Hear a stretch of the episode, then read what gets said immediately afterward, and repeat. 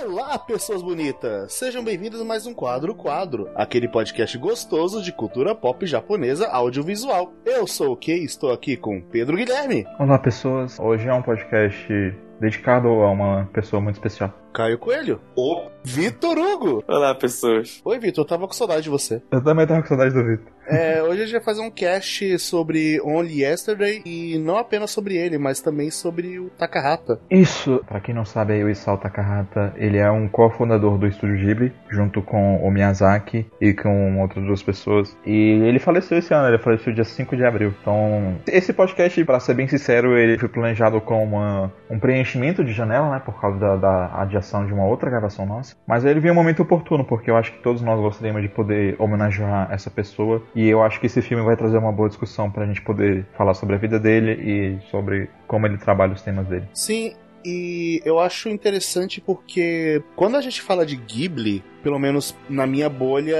o que, que as pessoas costumam achar, sempre associar é o Miyazaki sempre. É muito raro ver pessoas falando do Takahata quando você cita Ghibli. Então a gente gostaria de mostrar algumas obras do Takahata e falar mais sobre ele, porque ele foi tão importante pra Ghibli. E falar isso através da obra Only Yesterday, que é um filme de duas horas. Então, se você quiser assistir e acompanhar, eu recomendo. É, sim, é um, é um filme excelente e ele demonstra muito bem a filosofia de vida do Takahata. Mas todo e qualquer trabalho do Takahata é indicável para as pessoas assistirem e eu ouso dizer, inclusive, que nós vamos falar sobre outros trabalhos dele no futuro. A gente só decidiu focar nesse agora primeiro porque é mais cabível no momento e de fato vai combinar com algumas coisas. Então, Dito isso, qual é a relação de vocês com a Ghibli? Como vocês conheceram a Ghibli em si? E também eu queria saber quais obras do Takahata vocês viram. Se vocês viram muitas coisas dele, só viram agora. Bem, eu conheço o estúdio Ghibli desde pequeno. Na verdade, desde entender, desde antes de eu entender o que significava anime, mangá. Isso tudo porque eu consumi meu vizinho Totoro quando eu era muito pequeno, sabe? Tipo, eu tenho lembranças muito carinhosas de Totoro, de quando eu tinha 5, 6 anos de idade e eu, eu tava na casa do meu tio e eu tava, tipo, eu assisti o filme com a minha prima e a gente tava comendo pizza e, e tinha sido um dia mó legal, sabe? Tipo assim, eu lembro do dia vividamente, sabe? Totoro, assim, ele é uma lembrança que eu tenho muito carinho da minha infância, sabe? Ele, ele, ele realmente marcou aquela época para mim. Acabou que, tipo, muitos dos filmes da Ghibli durante um bom tempo eu consumi sem ter o contexto adequado de que, tipo, aqueles filmes eram uma unidade integrada, sabe? De que eles faziam parte de um estúdio, de que eles tinham uma identidade autoral por trás deles, seja no papel do Miyazaki ou do Takahata. Então, tipo, muitas outras obras eu assisti depois sem nem ter ideia de que fazia parte do estúdio, sabe? Tipo, quando eu vi também a Viagem de Chihiro pela primeira vez, eu, eu também não, não, entendia tanto dessas coisas assim para poder me aprofundar. Mas, dito isso, é um estúdio que certamente é marcante. Eu acho que ele tem uma magia especial que é cativante para as crianças, mas que sabe ser talvez não igualmente mágica para adultos, mas um, um, simulacro disso, sabe? As obras do Takahata, você tinha se aproximado dela sem saber que era do Takahata? Você começou a ver agora algumas coisas dele? O que, que você viu do Takahata? Para começar, o Takahata ele é uma pessoa bem menos prolífica do que o Miyazaki. Então, tipo, tem um certo motivo pelo qual as pessoas não conhecem ele tanto quanto o Miyazaki, mas ao mesmo tempo é só desinformação. E eu era um desinformado, porque tipo, eu não sabia muito sobre os trabalhos do Takahata. A primeira obra do Takahata que eu assisti, pra, ser bem sincero, eu não gostei dela. Eu penso em reassistir ela para ver se minha opinião vai ser reformulada, porque eu, eu vejo, tipo, a minha visão dessa obra não é, ela não é uma visão objetiva, sabe? Ela é uma visão muito subjetiva do porquê que eu não gostei dela, mas eu vejo ela como um trabalho objetivamente bom, que no caso seria Cemitério dos Vagalumes, que foi a primeira obra do Takahata que eu consumi. Eu particularmente não gostei de Cemitério dos Vagalumes, eu, eu gosto dos temas dele anti-guerra, eu gosto da maneira como ele retrata a, a violência, como ele retrata o cenário japonês naquele contexto, eu gosto de como os personagens deles são realistas. O meu problema com o Cemitério dos Vagalumes é por causa da minha identificação pessoal e pela minha falta de empatia pelo personagem principal. Meu maior problema é o personagem principal e a minha falta de capacidade de sentir empatia por ele porque eu acho ele um escroto. Vamos ver se isso vai mudar no futuro? Quem sabe?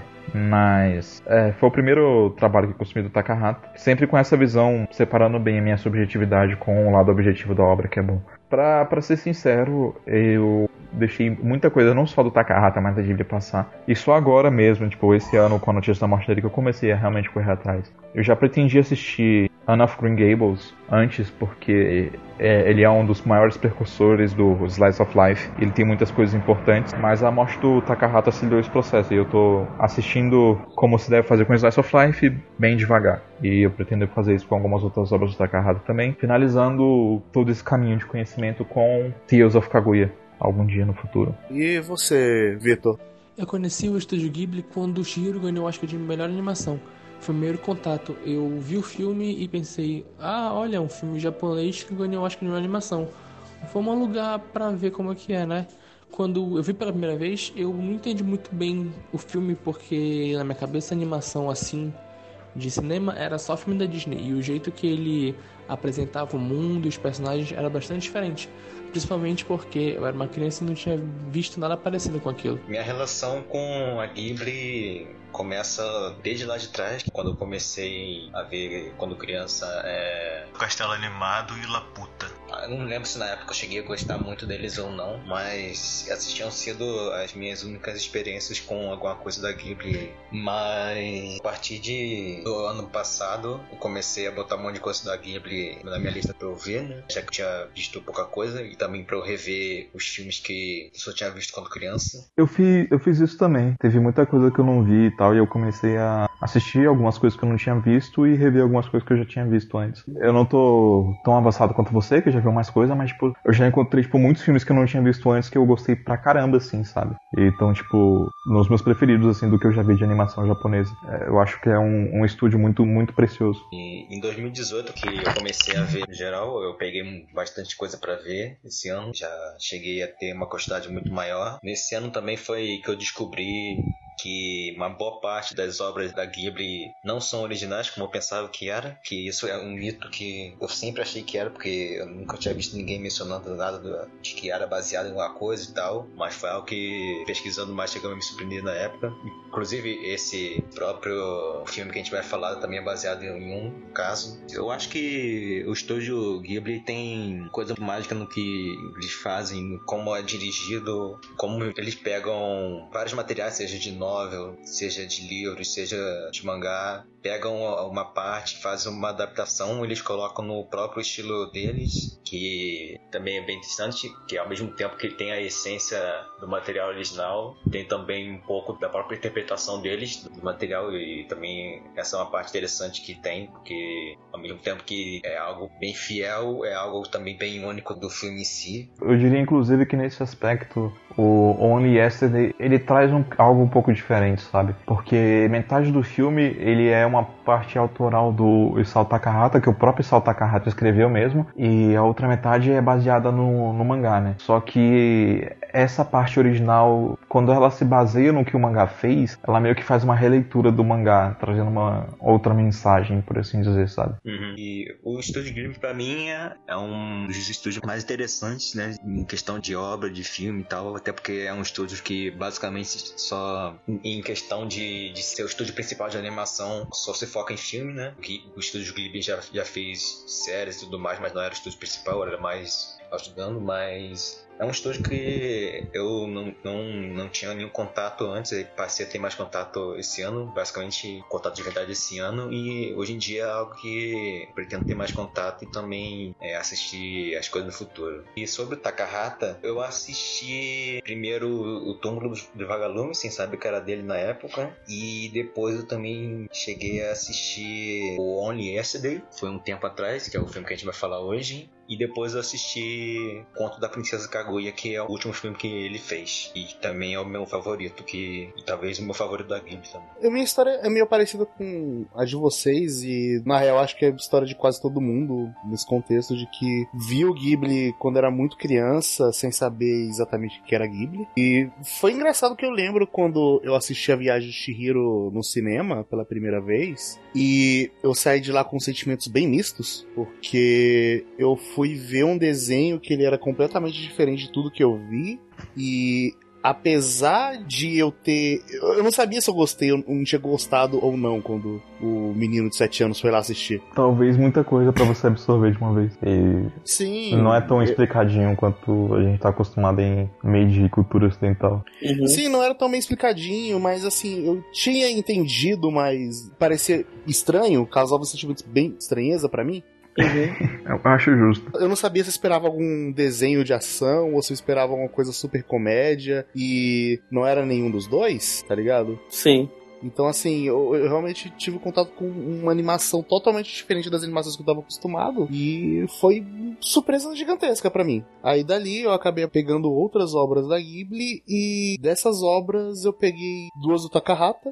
Só que eu não sabia que era o Takahata, Quais que você viu? que foi o Yamadas e o Túmulo dos Vagalumes. Foram um dos primeiros filmes do Takahata que eu vi e eles. Eu, eu, eu simplesmente não sabia, eu só tinha visto o Ghibli lá. Aí eu, ah, beleza, é da Ghibli isso aí. Só depois que eu fui pegar o conceito de diretores diferentes e tudo mais. E até algumas coisas que não são dirigidas pelo Takahata, mas tiveram uma mão forte dele, tipo, Náusea foi produzido por ele. Sim, Nausicaa foi produzido por ele. Assim como o ONSD foi produzido pelo Hayao Miyazaki também. Apesar de ter uma mão mais forte do Takahata. É, na verdade, era um ciclo. Nos filmes em que o Miyazaki dirigia, o Takahata trabalhava como produtor. E nos filmes que o Takahata dirigia, o Miyazaki trabalhava como produtor. Então, eles sempre tinham essa parceria de fazer, sabe, parte do trabalho um do outro, ao mesmo tempo de que eles tinham uma amizade um pouco diferente, assim. Sabe, quando cada um tava trabalhando uma coisa, eles não mantinham contato, apesar de serem muito próximos, sabe? É, mas ele só foi produtor de um. O Takahata? Uhum. Ele Só do in the Sky. Foi? Eu jurava que tinha demais, mas tudo bem então. Não, o, o Takahata ele foi produtor do Náusea e do Castle in the Sky. É, mas Náusea no caso é do. não é da Ghibli. Não, não. Apesar de ser importante pra história de fundação do estúdio, não é da Gale. É. Mas tudo bem então. Então fica, fica errado aí. O, o Takahata, ele foi produtor só de um. Um. Mas o Miyazaki, ele trabalhava produzindo as paradas do, do Takahata. Eu imagino que não todas, porque, por exemplo, quando saiu Totoro e Cemitério dos Vagalumes, os dois estavam produzindo no mesmo período. E os filmes saíram mais ou menos na mesma época e, de certa forma, tendo um diálogo entre os dois, sabe? Então, por aí vai. Mas continue aqui sua narrativa, desculpa aí interromper. Não, então eu descobri sobre o Takahata meio que tardiamente, mas eu criei um certo carinhozinho porque os Yamadas e dos Vagalumes foram um dos melhores filmes da Ghibli que eu tinha visto até então. E o Yoni Yesterday eu vi ele alguns dias atrás, por causa do podcast, basicamente. Justo, justo. Mas eu quero me aprofundar mais e conhecer. Eu ainda não vi Princesa Kaguya, eu quero ver bastante. Eu também quero ver bastante, mas eu quero ter a bagagem correta antes de assistir. Assim, não, não correta, mas eu quero ter a bagagem completa do, do Takahata antes de assistir Kaguya. Sim, sim. Mas esse é basicamente o meus sentimentos com o Takahata. E é isso, pessoal. Até mais. É isso, acabou o cast. E-mails!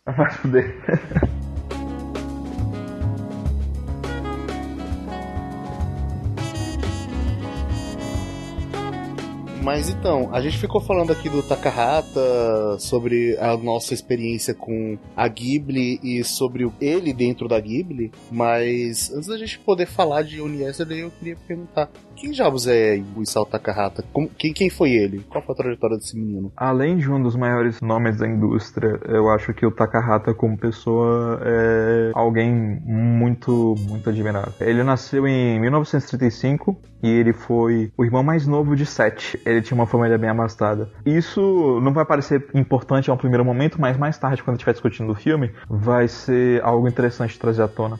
O pai do Takahata era diretor de uma escola. Eventualmente, no futuro, ele se tornou. Eu não sei como traduzir esse cargo, mas seria Education Chief da prefeitura de Okayama. De chefe. Education Chief, é, chefe de educação? Pois é, eu, eu não sei como traduzir esse cargo, mas ele virou Education Chief. Só que, antes disso, é importante ressaltar que o, o, o Takahata, ele estava vivo durante o período da Segunda Guerra Mundial. E, mais do que isso, ele por muito pouco sobreviveu a um ataque aéreo dos Estados Unidos na cidade de Okayama, na região de Okayama. Ocorreu esse ataque aéreo, né, na cidade e o pequeno Takahata avistou os aviões chegando com a pequena irmãzinha dele e ele fez o que qualquer pessoa tentaria fazer nessa situação, acho que foi basicamente tentar correr. E ele correu, correu pra caramba e por muito pouco ele e a irmãzinha dele escaparam de uma explosão. Só que é, é, essa foi uma experiência muito marcante pro Takahata, porque ele escapou da morte por muito pouco, o que não impediu ele de sentir o horror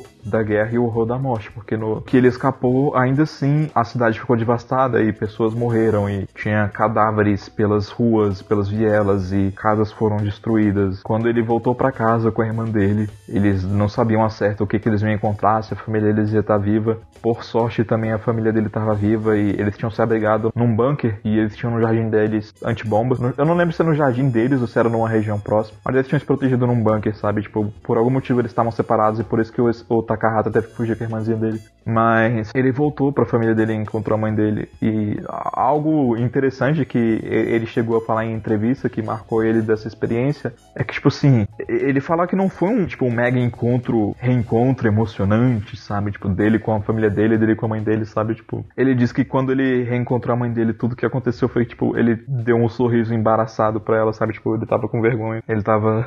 Ele não sabia muito bem como reagir. E eu acho que é, essa experiência certamente marcou muito ele e ele, ele traz muito dessa carga dramática e desse realismo para as histórias dele. Mas ao mesmo tempo, isso traz um, um outro aspecto dele que é bem importante, que é a infância que ele perdeu, sabe? Por conta de, dessa experiência dele com a guerra, com a perda da casa, com o pai dele tendo que se mudar e, sabe, proteger a família e todas essas coisas. Desde criança, ele foi alguém que sempre teve que ter muita responsabilidade. Então, ele tem esse fascínio com a infância porque é algo que ele nunca teve.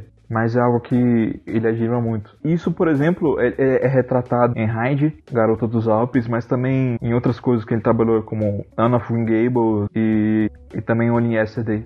Possivelmente, eu, eu, sei que ele também trabalhou um pouco disso em Contos da Princesa Kaguya e eu sei que ele trabalhou um pouco disso em Ebor e Amadas também, apesar de não ter assistido. Então, eu sinto que é uma característica extremamente importante para ele que acompanha ele a vida inteira dele. E mesmo no Cemitério dos Vagalumes, tem um pouco disso também, sabe? Apesar de que o, o Cemitério dos Vagalumes trata com essa questão da infância de uma forma mais crua e não tanto imaginativa ou. Mas o Cemitério dos Vagalumes acontece isso que é autobiográfico também. Sim, sim. Não, não autobiográfico do Takahata, né? Mas autobiográfico não, de, de, um, de um outro autor. Mas eu eu imagino que um dos motivos para ele ter escolhido, não sei se foi ele que escolheu, mas com essa informação que você deu agora, eu imagino que um dos motivos para ele ter pego essa obra para ser adaptada é por conta da, da, mensagem que tinha e também que ele poderia também usar para falar um pouco da infância também. Sim, é, foi ele que escolheu a, a obra a ser adaptada, inclusive parece que o trabalho original não era muito conhecido, na verdade foi o filme que fez ele ganhar mais notoriedade. E o, o Takahata escolheu esse filme justamente como uma, uma mensagem a ser passada, não só para os adultos, mas também para as crianças, sabe? Ele sempre sentiu que nós vivemos em tempos em que a gente não contempla mais a morte de forma natural. No caso, no sentido de falar que, tipo, a, a nossa realidade ela é bruta dessa forma, sabe? A maneira como a gente encara a morte, a maneira como a gente vê a morte, não é mais harmoniosa. Ela é conflituosa, ela é abrupta, ela é rápida e ela é inesperada e casualizada. E ele queria trazer um pouco desse sentimento de conscientização, tanto para as crianças quanto para os adultos, entenderem qual é o peso dessas coisas, sabe? O peso do conflito, o peso da violência, o peso da guerra. E ele sempre defendeu essas visões. Ele falava abertamente que ele é contra os conservadores japoneses, por exemplo, porque ele vê no Shinzo Abe uma certa proposta, sabe? Uma nova militarização do Japão, um ressurgimento né, do, do orgulho japonês que ele não necessariamente partilha dessa visão. Ele acha que as coisas têm que ser resolvidas de forma mais pacífica e diplomática. É meio louco você perceber que alguém com esse background, ele vê o nacionalismo muito forte como algo ruim, é, é, bem interessante você ver isso. Você vê que, tá, beleza, então, para ele, uma pessoa supernacionalista, que ela tem essa versão de orgulho japonês, essa, ela, ela, inevitavelmente vai acabar sendo uma pessoa combativa, e isso não é bom. É, pela visão dele, essa pessoa, e na verdade não só pela visão dele, né, pela visão de muitas pessoas que, que prezam pela, pelo progresso, né, pelo progresso da humanidade, pelo progresso do, do país, que, na verdade, esse tipo de, de hipervalorização, sabe, do Estado e, e hipervalorização do, da tradição, isso na verdade é, é, mais um mal do que o bem, no final das contas você não está exercendo de fato uma democracia, sabe? Você está meio que ignorando a diplomacia. Sim, é, você basicamente tá dando uma carta branca para passar por cima de tudo em nome da sua tradição, em nome do que você é, porque a sua identidade é essa e ninguém pode passar por cima. Então você se torna menos flexível e você com essa coisa mais autoritária e menos flexível é um passo para o fascismo, que é um passo para conflitos gigantes como guerra. E é impossível de associar a, a visão do Takahata como pessoa de política. Todos os trabalhos dele têm esse viés, então não tem como. Sim, e acho que não só os trabalhos do Takahata, mas os trabalhos do Miyazaki também são politizados pra caralho. Sim. A sua mensagem, a sua obra, ela é uma coisa que vai a partir da sua visão de mundo. E a sua visão de mundo, querendo ou não, é uma visão politizada. E alguns vão deixar isso bem mais explícito, outros pode não vão deixar. Pode ser Boku no Pico e vai ter. Alguns são explícitos, outros não. De qualquer forma, depois do período da guerra, com o pai do Takahata assumindo o cargo de chefe da educação da prefeitura de Okayama, ele conseguiu reestruturar as circunstâncias familiares dele e o Takahata ele conseguiu estudar tranquilamente e tal. E inclusive ele se formou pela Universidade de Tóquio. E ele se formou algo que eu nunca imaginei que ele ia se formar. ele se formou em literatura francesa. É, ele, ele, tinha muito, muita admiração por, por obras e artistas franceses e por autores franceses. E, inclusive, uma das obras que despertou o interesse dele em animação foi justamente a animação O Rei e o Pássaro, que é uma animação francesa. E aí, quando ele terminou a graduação dele, ele pensou, hum, eu gostei daquela animação lá, quero trabalhar com esse negócio aí. Então vou jogar meu currículo aqui na Toei pra ser diretor. Tipo assim, ele, ele já queria ser diretor. Ele não queria trabalhar com desenho. Ele não queria ser animador. Então, é, ele já perseguiu direto o cargo de diretor e ele foi contratado. Ele foi contratado não como diretor inicialmente, mas como assistente diretor, mas ele foi contratado pela Toei Animation ainda assim. E a Toei Animation é um lugar extremamente importante para o Takahata, porque lá ele conheceu pessoas que seriam é, essenciais na vida dele. Uma delas foi o Isao Utsuka, que é um dos diretores da Toei Animation daquela época, e ele foi o diretor que foi mentor, né, do, do Takahata durante aquele período, e foi ele que deu muitas das oportunidades que o Takahata abraçou no futuro depois. E, é claro, foi também na Toei Animation que ele conheceu o Hayao Miyazaki. Lá os dois trabalharam em muitas coisas. O Miyazaki, primeiramente, como animador, né? Principalmente. E o Takahata como assistente de direção. Eventualmente, o Otsuka, que era o mentor do Takahata, decidiu dar uma oportunidade para ele e pro Miyazaki. E ele solicitou que o Takahata dirigisse A Grande Aventura de Horus, O Príncipe do Sol. Esse filme foi um desastre. ele foi uma falha comercial gigantesco. Hoje em dia ele é muito, ele é muito, muito bem reconhecido, é, criticamente falando, né? As pessoas veem ele como uma, uma peça de animação extremamente importante para o contexto da época e para a animação como um todo, mas ele foi um filme que foi uma falha e por consequência a Toei Animation, tipo, o cargo que o Miyazaki tinha acabado de conseguir direção, ele foi despromovido para assistente diretor de novo. E nessa encruzilhada aí, ele, ele passou mais alguns anos na Toei Animation, só que うん。Ele foi embora depois. No caso, ele passou aí três anos no Toei Animation, né? Porque o filme é de 68 e ele saiu em 71. Ele não estava enxergando mais muita possibilidade de crescimento dentro da Toei Animation e decidiu pular fora. Durante esse período, ele trabalhou em várias obras distintas. É importante falar que, tipo, quando ele pulou fora da Toei Animation, ele levou junto o Miyazaki, ele levou junto também o Yuichi Kotabe, que foram pessoas que trabalharam com eles em outras obras dos anos 70. A pedido do Otsuka também, que foi mentor do Miyazaki lá atrás, o cara obviamente conhecia o Takahata e confiava no trabalho dele, ele chamou tanto o Miyazaki quanto o Takahata para trabalharem em Lupin III. Na verdade, ele confiava deles até demais, porque tipo, ele chamou os dois para salvar Lupin III, porque ele tava tendo ratings muito ruins na TV e ele queria que os dois melhorassem a situação, que de fato foi o que aconteceu. Mas acho a coisa mais interessante de se falar sobre esse período da década de 70, tanto pro Miyazaki quanto pro Takahata, é justamente algo que o Kaya tocou, mais cedo sobre o quanto eles gostam e admiram trabalhos de outras pessoas e o quanto dos trabalhos que eles fazem na verdade são adaptações ou releituras do trabalho de outras pessoas. Até o primeiro trabalho que eles fizeram juntos antes de fundar o Ghibli, né? Que foi o Náusea, é um filme baseado no mangá do próprio, próprio Miyazaki, né? Que é até interessante você ver como na época eles pegaram algo para adaptar que na verdade era deles mesmo. Isso não tem a ver, mas foi a que eu lembrei agora.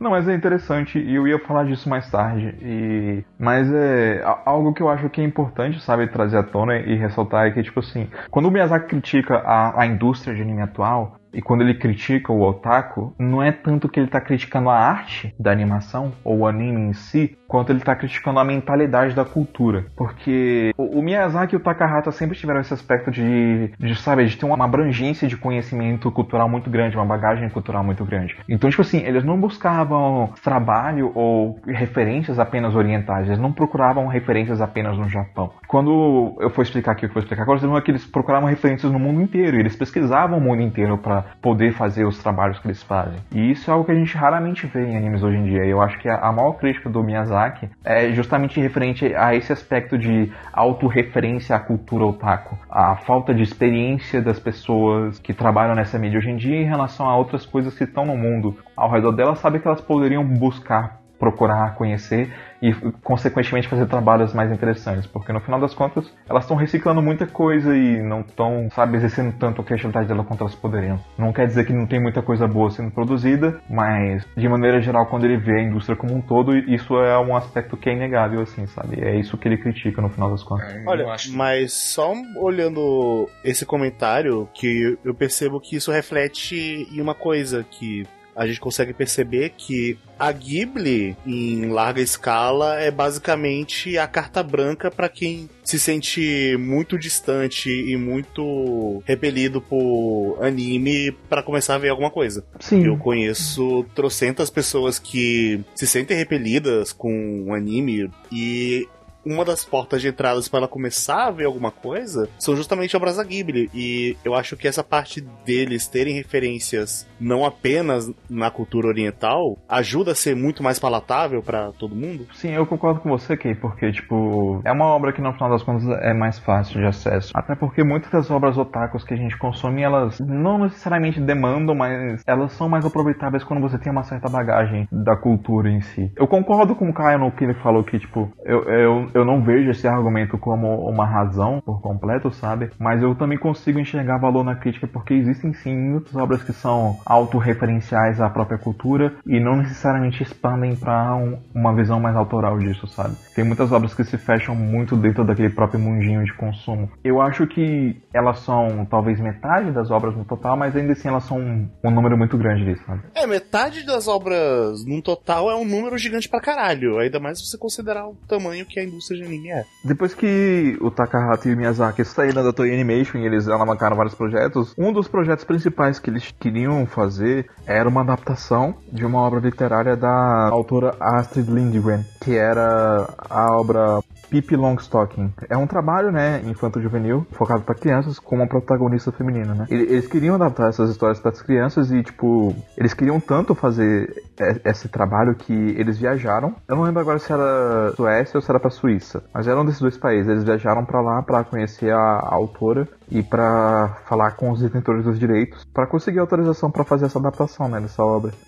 Infelizmente eles não, não conseguiram e todo o projeto e o trabalho que eles tiveram veio por água abaixo. Eu imagino então que deve ser por isso que o Miyazaki começou a fazer o próprio mangá dele para depois adaptar. Possivelmente, talvez isso tenha sido importante no futuro, mas isso aconteceu um pouco bem antes disso. Sim. No caso, o Takahata e o Miyazaki eles se juntaram a um estúdio de animação chamado Zuyu Enterprise e lá eles também fizeram adaptações de obras literárias. No caso, o Takahata adaptou Hyde, Garotas dos Alpes e eventualmente essa empresa, né, que era a Zuyu Enterprise, ela se separou Faliu. e o departamento de produção de animações foi subsidiado e virou uma outra companhia chamada Zuyu Eizo, que posteriormente veio ainda a ser renomeado, né, e virou o estúdio Nippon Animation. E o, tanto o Takahata quanto o Miyazaki trabalharam lá durante muito tempo, muitos anos, né? Lá, o Takahata trabalhou em uma das obras, possivelmente uma das obras mais importantes da carreira dele, e eu acho que é uma obra que tem um valor muito, muito grande para a indústria de maneira geral, apesar de ela ser muito pouco conhecida aqui no ocidente, que é a Kage no An, né, ou Anne of Green Gables. Também uma obra de uma adaptação literária, é uma obra que adapta um livro infanto-juvenil da Anne Montgomery, é uma autora canadense e também, igualmente como eles fizeram antes, o, o Takahata chegou aí para o Canadá para fazer pesquisa de campo, para conhecer o lugar, para ver como funcionava a vida do período em que o livro se passava, para poder fazer a, a adaptação dele. Então, eles sempre prezavam por esse conhecimento de cultura e por esse tipo de pesquisa.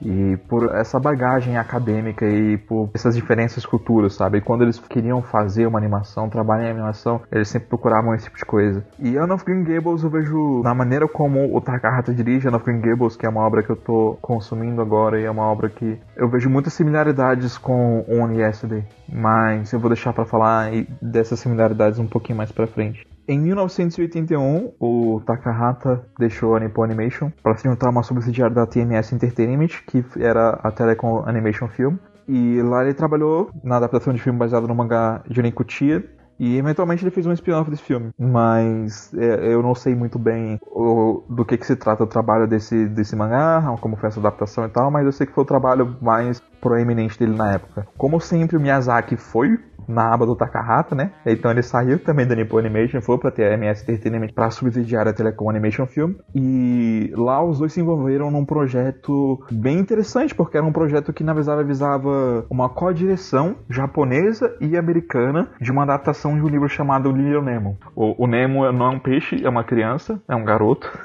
e é um outro trabalho literário infanto-juvenil. Só que o que aconteceu? E, e, o Miyazaki e o Takahata se desenvolveram com esse projeto inicialmente, mas eles acabaram decidindo que não iriam fazer mais parte do projeto por divergências criativas entre o, a maneira de direção japonesa e a maneira de direção americana. Então, eles decidiram pular fora. No paralelo de toda essa trajetória, da Team S Entertainment da Telecom Animation Film. O Miyazaki, ele trabalhou em O Castelo de Cagliostro e teve seu debut como diretor, finalmente, lançado em 1979, e o filme dele fez um sucesso. E ele não parou por aí, e talvez por causa da experiência, né, que a gente falou e que o cara estava mencionando antes, ele começou a escrever Náusica também. Ele começou a escrever e desenhar Náusica, e ao mesmo tempo ele começou a trabalhar no filme de Náusica. E ele adaptou o filme dele, ele chamou o Takahata para trabalhar com ele, o Takahata trabalhou como produtor em Náusica, e nesse momento momento de, talvez, de ápice de criatividade e de inspiração dos dois, o Miyazaki chamou o Takahata para criar o estúdio Ghibli com ele e com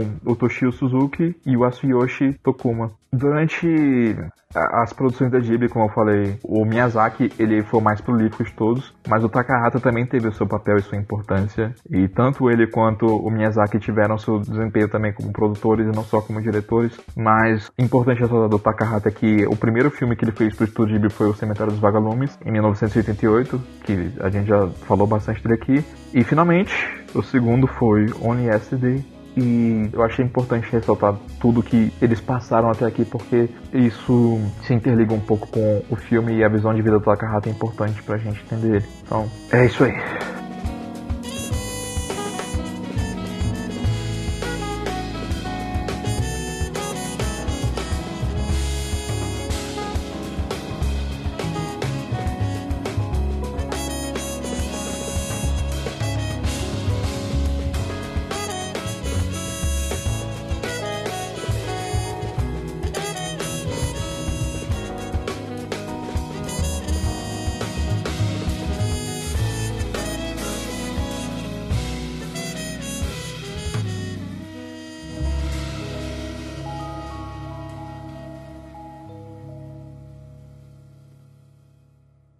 Yesterday, ele conta a história dessa menina Taeko. E a gente vai vendo um pouco da vida dela em dois momentos diferentes. Uma quando ela estava na quinta série e outra quando ela já é adulta e ela relembrando um pouco do que aconteceu nela quando ela estava na quinta série e por que essas lembranças estão voltando para a cabeça dela exatamente agora. Basicamente um slice of life da gente vendo um pouco da vida dela quando ela era criança e um pouco da vida dela quando ela é agora adulta, já seus vinte e poucos anos. E o filme também trata um pouco da mudança da cidade pro campo. Sim. No caso, ela tá passando as férias no campo uhum. e ela, tendo as experiências lá, ela vai se lembrando de algumas coisas. E isso vai tendo ligações. Sim, é, eu não diria que só no campo ela vai lembrando das coisas, porque na verdade. É, antes dela chegar lá, já tem lembranças dela e. Não, é mais, é mais para dizer que um, um, dos temas do, do filme é essa questão de, de mudança da cidade sim, sim. Mas é porque eu acho que daí a gente já pode puxar uma. A discussão temática a gente já pode puxar ela daí, sabe? Porque quando o filme retrata o início das lembranças, né, no próprio caminho, quando ela já tá seguindo, né, o início da sua jornada até o campo, e ela vai lembrando de quando ela é pequena, ele coloca essas duas coisas em paralelo e ele traz um significado para elas que é igual basicamente, sabe? No caso, é, é uma busca, é uma busca que está acontecendo pela própria Taeko por um significado, sabe? Por, por, talvez por um sonho, por alguma coisa, mas algo que inspire ela de certa forma. E essa visão é meio que análoga ao campo pro Takahata e pra própria Taeko. E paralelamente ela traz isso na, no trabalho dela de criança de sempre estar tá pensando, sabe, mais sobre, sobre as coisas, sabe, sendo mais imaginativa, sendo mais sonhadora. E eu vejo esse contraste acontecendo o tempo todo. Assim. Sim. Sim, mas lembrar que ela nunca foi tinha ido pro campo antes. Não, justamente algo que quando ela era criança ela sempre queria fazer, né, mas que a família dela nunca levou ela nessa jornada. Quando ela era adulta, ela não já tinha ido uma vez no campo? Já. É, Ah, sim, tá, não tá porque os personagens reconhecem ela. Ela não tinha ido no campo quando criança, mas quando ela era adulta ela já tinha feito essa viagem algumas vezes. Uma coisa que eu tenho pra dizer é que eu prefiro muito mais a parte dela criança do que ela adulta. Da adulta, eu sempre acabei achando muito, muito mais fraca.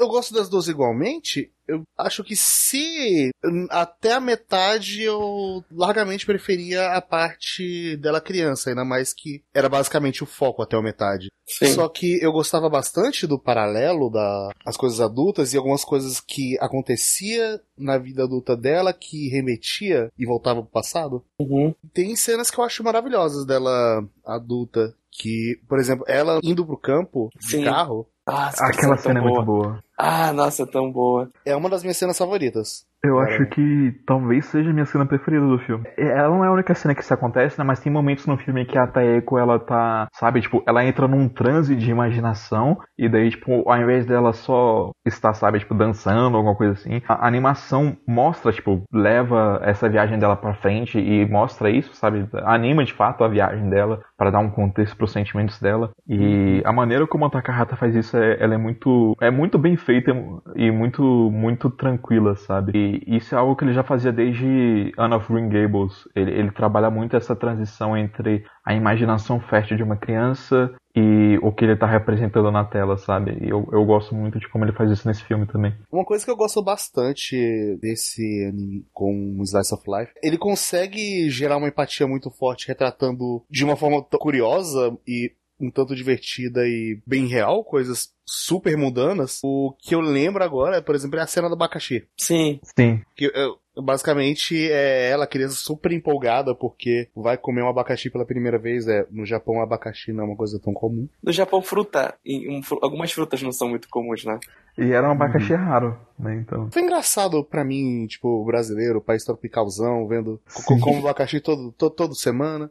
Aí eles olham assim, cara, como é que come isso? Mó dúvida, saca? Tipo, vamos precisar de uma semana pra gente poder comer isso aí, porque a gente precisa descobrir como é que faz.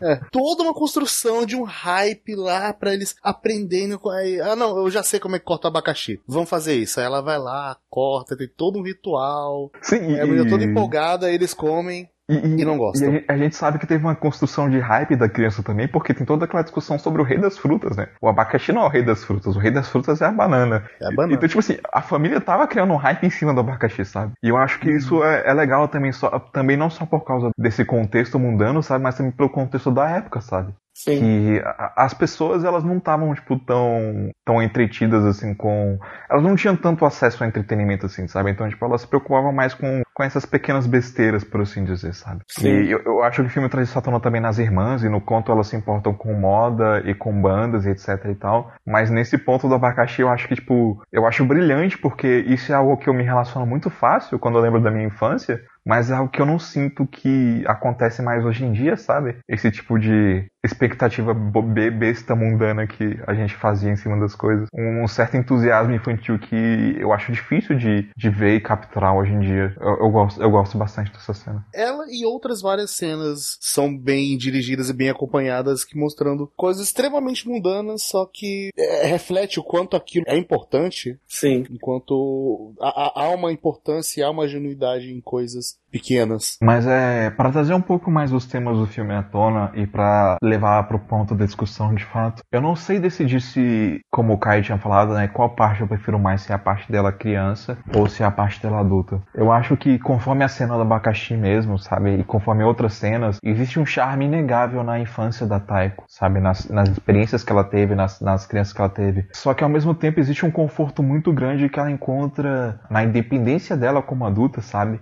Na viagem que ela está fazendo, nas pessoas que ela está encontrando, no trabalho que ela está fazendo, no senso de comunidade que ela, que ela descobre naquele vilarejo. E isso é algo que eu não sinto na infância dela. Eu sinto que existem muitas mais barreiras individuais, mesmo entre as crianças, sabe? As crianças, elas, elas são amigas, mas, tipo, eu não sinto que elas são, tipo, sabe, realmente, realmente amigas. Existe todo, todo um, um, uma construção das cenas da infância dela para mostrar que existem divergências entre essas crianças, elas podem até se apoiar em momentos individuais, mas tem horas que, tipo, elas vão estar umas contra as outras. E isso acontece em diversos momentos nos filmes, mas acho que o momento que isso fica mais claro é durante a aquela discussão sobre o que que o inspetor de classe pode ou não fazer. Uhum. Uhum. O que parece uma discussão extremamente boba quando a gente olha para uns tempos de hoje, até mesmo para crianças. Sim. o inspetor pode de classe pode correr ou não pode correr, né? Mas eu acho que essa é coisa que parece boba. No final das contas, ela tá demonstrando que existem barreiras entre as pessoas e as maneiras como cada um vê o mundo. E ao mesmo tempo ele coloca uma imposição social em cima daquelas crianças. E eu acho que todo o ponto da infância da Taeko é justamente essa imposição social. Porque todas as cenas da infância dela retratam isso de uma forma ou de outra. Principalmente quando você coloca em contexto a família dela, o papel do pai dela como um pai omisso, né? Como o patriarca, o chefe de família, Clássico né? pai japonês. Sim, só que. Clássico pai, né? Não precisa ser japonês pra isso. É. É, pior que sim. E isso é um ponto do filme também. Vendo a infância da Taeko, ela me lembrou de coisas da minha própria infância. E ela me lembrou de coisas que eu passei e de imposições sociais que eu sofri, que fazem eu sentir que, tipo, na verdade, a infância dela é muito triste. Que a infância dela foi, sabe, algo que oprimiu ela. Sim, teve lá seus momentos felizes, teve lá seus momentos sonhadores e tem momentos de imaginação. Mas aquilo se deu muito mais em fato dela ser criança e da imaginação que ela tinha naquele período do que eu acho por providência do que ela tinha naquela época. Sim. O contraste dela com as irmãs mais velhas dela mostra isso para mim. E eu acho que o motivo pelo qual ela tá entrando em contato com isso, agora, relembrando essa época da vida dela, é justamente porque ela tinha essa habilidade, sabe? De criar essas expectativas, de sonhar e de querer algo por si só, sabe? De ter um senso de identidade mais forte. E no final das contas é isso que ela tá buscando nessa auto, jornada de autodescoberta dela. Eu acho que algumas cenas, se você retratasse elas com uma direção um pouquinho diferente e com outra trilha sonora, daria um tom completamente mais tenso e mais obscuro. Quando a Taiko tá de overreact por causa da bolsinha, que ela... toda aquela cena poderia ser uma coisa terrível se Cara, tivesse outra direção. Eu, eu acho aquela cena extremamente pesada, velho. Aquela cena Sim, é. Mas assim, o final dela também é muito. O final dela, a conclusão dela é pesada. Pesadinha. Mas assim, toda aquela cena podia ser bem terrível se fosse com um outro olhar, outra direção. Outra cena que eu imagino que seria bem tensa se você mudasse algumas coisinhas seria a cena de quando ela tira uma nota baixa? Sim. E uh, também é outra cena que eu acho muito pesada. A forma com que a irmã e a mãe tratam, reagem a uma nota baixa dela em matemática é, é do meu coração, ainda mais que eu nunca fui bom em matemática, então. Você tem que considerar também que essa é a época dos anos 70, dos 60. É. Sim, sim. O, o contexto, obviamente, tem que ser levado em conta, sabe? Mas eu não acho que o, o contexto isenta esses momentos de crítica. E, na verdade, eu acho bem o contrário, sabe? Eu acho que o Takahata tá criticando esses momentos abertamente. Ele, ele faz isso na construção do filme. Quando a, a Taiko fala sobre o que, que ela passou, quando ela tá falando com a garota lá e com o Toshio sobre isso, e o Toshio fala que, tipo, não, sabe, isso não é porque é da cidade ou não é porque é do campo. Isso são nossos pais. Para mim, ele ressalta esse aspecto de crítica, sabe? É, tanto que quando ela conta a história dela, de que ela quase foi atriz, mas o pai não deixou porque essa coisa aí de artista não. Essa coisa de artista não dá futuro. Sim, e algo então, que. Ele proibiu. Ele falou: ah, o meu pai ele também fez coisas assim comigo. Não tem Lei Rouanet no Japão, né? o Takahata ele fala um pouco dessa visão, né, do, do, do, adulto da criança. Ele fala que na verdade um adulto não tem que impor uma identidade a uma criança. Então, tipo, ele tenta trabalhar até os, as crianças, os personagens que ele retrata com cuidado por causa disso, porque não é algo que ele quer fazer. E não é algo que ele sente que é certo as pessoas fazerem. E eu acho que todo esse contexto é enriquecido quando você leva em consideração que o pai do Takahata era um educador, sabe? Eu não quero fazer juízo de valor da criação que ele teve, dos valores que ele sentiu que foram impostos para ele, nem nada assim. Porque pode ter sido que ele, talvez a educação dele tenha sido saudável, sabe? Mas é, é curioso, tipo, a maneira como ele retrata essas relações familiares nessa obra e também em outras obras dele. Uhum. Porque a todo tempo a sensação que eu tenho quando eu vejo a família da Taiko é que eles estão podando ela, que eles estão tirando o senso de individualidade dela, que eles estão impedindo ela de ser a criança que ela poderia ser, sabe? Quando eles falam que tipo assim, você não é normal porque você você tira nota baixa em matemática. Sim. E, e isso é algo extremamente pesado, sabe, de você falar para uma criança. Isso é algo Sim. extremamente pesado. Se, se é pesado de você falar para um adulto, sabe, imagina para uma criança que é facilmente impressionável. E mais do que isso, sabe? É estúpido quando você vê que tipo, elas não estão reconhecendo os valores que a Taiko tem, sabe? Tipo, Sim, é basicamente ela foi extremamente boa em dirigir uma peça, ela foi extremamente boa em atuar. e- ela é uma boa letrista, ela escreve boas redações. A, a- gente vê ao longo do filme que ela tem uma predisposição mais humanas do que exatas, sabe? Ela tem muitas coisas, mas é, o que a família dá valor são as coisas que são meio que impostas na sociedade, tipo, ah, beleza, matemática, e você precisa seguir esse caminho aqui, porque esse caminho que a gente certa faz. Os outros, ela não, não é valorizado. Sim, e daí você vê. Tanto que é basicamente isso que aconteceu. Com ela, ela teve a oportunidade de ganhar uma carreira de artista desde criança, mas Impediram ela. Fazer deixaram. É. impediram ela. Não. Outra coisa que eu acho interessante sobre isso é que, tipo assim, a oportunidade que a Taiko teve, ela só conseguiu porque ela foi contra o sistema. Porque ela Aham. foi contra as diretrizes da professora dela e ela atuou fora do papel dela. Ela não impôs a palavra dela, como ela poderia ter feito. Mas ela fez o que ela queria. Ela Sim. estabeleceu a criatividade dela da forma como ela queria, de uma outra forma. E por isso que ela chamou a atenção, que ela ganhou, sabe, um lugar, por assim dizer. E é engraçado que, tipo, logo em seguida a família dela toma esse lugar dela. A escola poda ela, ela se vira contra isso, tenta se expressar, e depois a família vai lá e martela ela. Eu acho ironicamente relacionável. Ironicamente relacionável não, eu só, eu só acho muito relacionável. Quando eu era pequeno, eu. Eu não lembro exatamente no que, como se deram essas coisas ou como descobriram essas coisas, mas eu sei que eu tinha QI alto pra arte. Eu não lembro qual era a parte específica, mas eu tinha QI alto pra arte. E eu tinha facilidade pra entender e aprender as coisas, então, tipo, eu terminava as matérias muito mais rápido que todo mundo e, consequentemente, eu era mais agitado e mais badeneiro porque eu ficava entediado muito fácil. O, o que aconteceu é que, tipo, os meus professores não entendiam isso. Tipo, eles sempre cobravam muito de mim e eles sempre pegavam muito no meu pé. E alguns deles me perseguiam. Teve uma vez, quando eu tinha 8 anos de idade, que uma professora, ela pegou minha mochila e ela abriu ela e ela virou todo o conteúdo da minha mochila em cima da minha mesa na frente de todo mundo. Pra me humilhar na frente da turma inteira, porque ela queria vistoriar minha mochila pra ver se eu não tinha brinquedos dentro dela. E essa foi só uma de muitas situações que eu passei na minha infância que tipo eu senti esse tipo de imposição do da sabe da educação dos professores para me limitar e me colocar numa caixinha que talvez não fosse a ideal pra mim, sabe? Eu Sim, sinto sim, que eles precisavam muito mais direcionar a minha energia para um outro lugar e de- dessa forma seria mais aproveitada. Então, é algo que eu, que eu me relaciono bastante assim na infância da Taeko e que traz à tona tipo sentimentos muito ruins em mim em relação a, a todas essas coisas.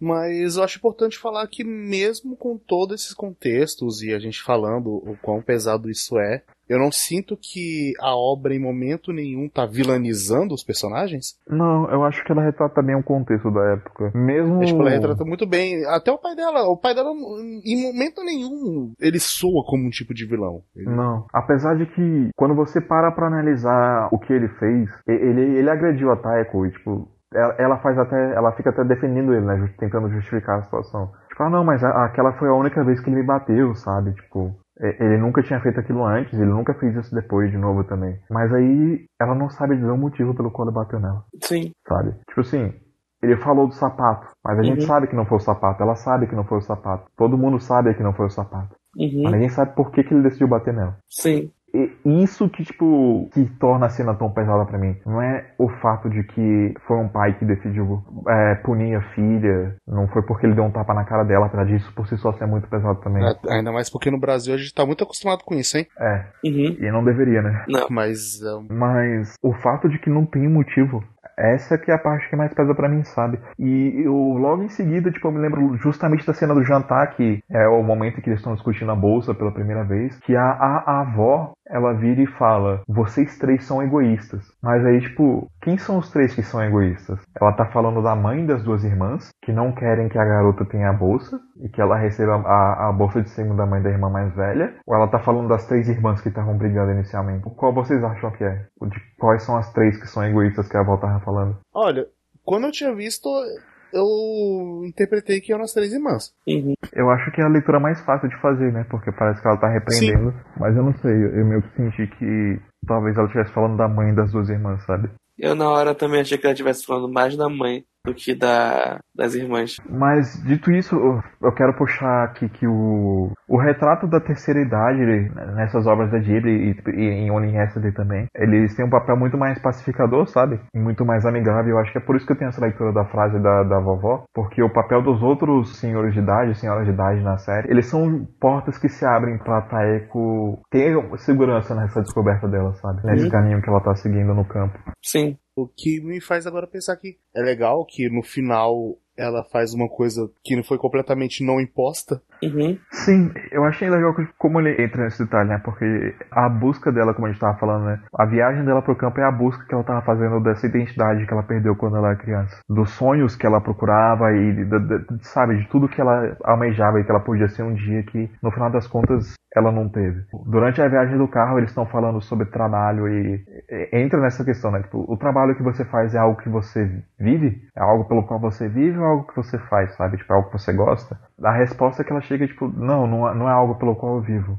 Ela fala, tipo, meio, sabe, tentando ver o melhor das coisas, falando, ah, tipo, mas pelo menos não é algo que eu odeio Sim. também. Mas você vê que tem um ressentimento ali, sabe, com, com a posição no qual ela se encontra, em comparação com o Toshio, que, sabe, tá feliz de que ele pôde deixar a vida na cidade para poder viver no campo. Sendo que o, o papel dele antes era justamente o contrário. né? Ele vivia no campo e ele buscava a cidade. E daí ele foi pra cidade e percebeu que era melhor estar no campo. E ele voltou e se encontrou pleno na vida dele, por assim dizer. E daí eu, eu vejo o campo dessa forma, sabe? O campo representa essa busca por propósito, por identidade. E eu acho interessante tanto esse segmento de direção, tanto do campo quanto do momento em que eles estão colhendo a- as flores, né? As, as safflowers, que eu não sei que tipo de flor que é pra traduzir. É safrão que traduziram. Açafrão? Foi, né, que eu vi tava safrão.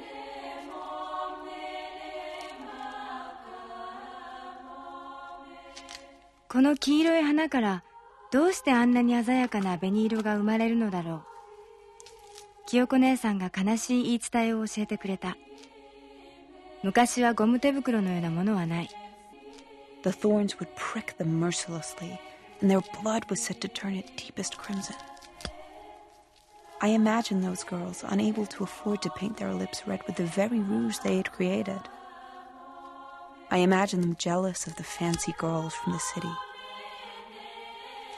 It took 60 baskets of petals to make a handful of rouge. Ironic that a golden flower, once transformed into red, was quite literally worth its weight in gold. A tomada de direção da, da colheita, ela traz tona um coro de igreja, sabe? Um coro religioso por trás daquilo. E ao mesmo tempo ele tá enaltecendo a natureza de uma forma a trazer um plano distinto divino. E você vê muito isso através da fotografia da cena, da maneira como as luzes estão atravessando as nuvens para irradiar em cima das plantas das pessoas. E como eles meio que estão glorificando aquilo e louvando aquilo tudo. Então, eu percebo muito dessa busca de propósito sendo ecoada através disso e tendo significado pela natureza e o filme trazendo isso simbolicamente.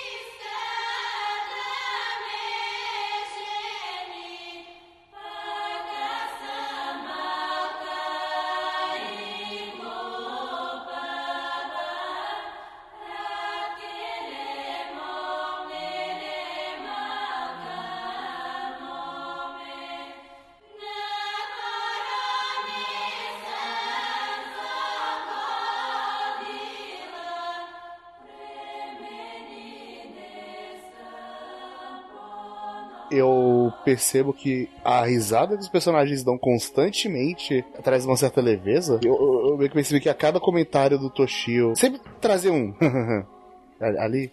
Sim. Sim, e. Eu acho que é um, eu acho que é um dos animes com mais risadas que eu vi nos últimos tempos. Mu- Muitas risadas. Eu, eu gosto disso, sabe? Teve um momento que eu tava, tipo. Eu tava.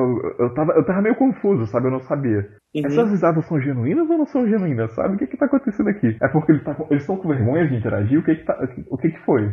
Mas eu, ve- eu vejo isso como a, a natureza do Shio, sabe? De como ele é aberto às coisas, de como ele aprendeu a, a se aceitar, sabe? Porque a, a busca que a Taeko tá, tá fazendo agora é algo pelo qual ele já passou, é uma jornada que ele já concluiu. Então, Uhum. ele se vê mais aberto às pessoas, a- ao campo, a experiências. Eu acho que é justamente por esse aspecto do Toshio que, no final, mais tarde, ela fala que ele ajuda ela a se entender melhor, a ver as coisas com mais clareza. E eu acho que, que essas risadas também trazem à tona que eles estão se apaixonando um pelo outro também, mesmo que eles não estejam percebendo. Sim. E dito isso, eu acho que essa é uma construção de romance muito natural, sabe? Sim, sim, é muito natural e fica muito desconfortável quando a avó traz aquilo à tona. Sim, e eu É. acho isso sensacional. Eu fiquei muito desconfortável. Uhum. Sim. Aí eu- a família começou a discutir isso na frente dela. Eu, gente, gente. Gente, ela tá aqui, gente. Ela tá, ela tá ouvindo, pessoal.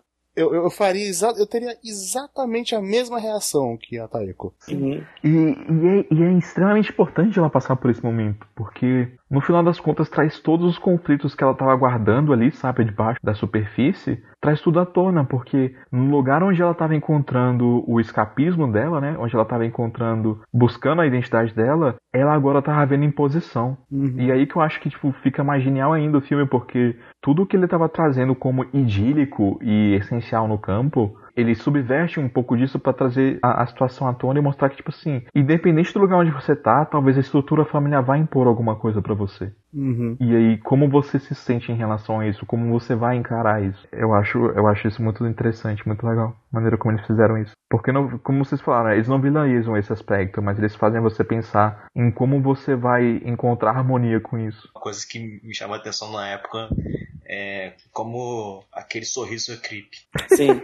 Eu, tava, eu falei isso ontem com o Pedro, que o sorriso parece que as pessoas têm 50 anos. Caralho, mano, eu- a primeira vez que eu vi aquele sorriso, eu pensei, cara, que porra de sorriso é esse? gente? O sorriso é muito largo, pare- parece coringa. Assim, eu, eu devo confessar que, tipo assim, eu não gosto muito Eu achei do. muito estranho. Eu não gosto muito do character design do filme. Eu gosto e não gosto? Eu gosto mais quando eles estão criança. Eu, go- eu gosto mais quando eles são crianças também, mas quando eles são mais velhos, eles são muito velhos pra idade que eles têm. Pois é, essa menina trabalha muito com 27 anos. Ela, tipo, virou Sim, uma não, tem Woman. 40. É porque ela virou uma Celery Woman da- bem.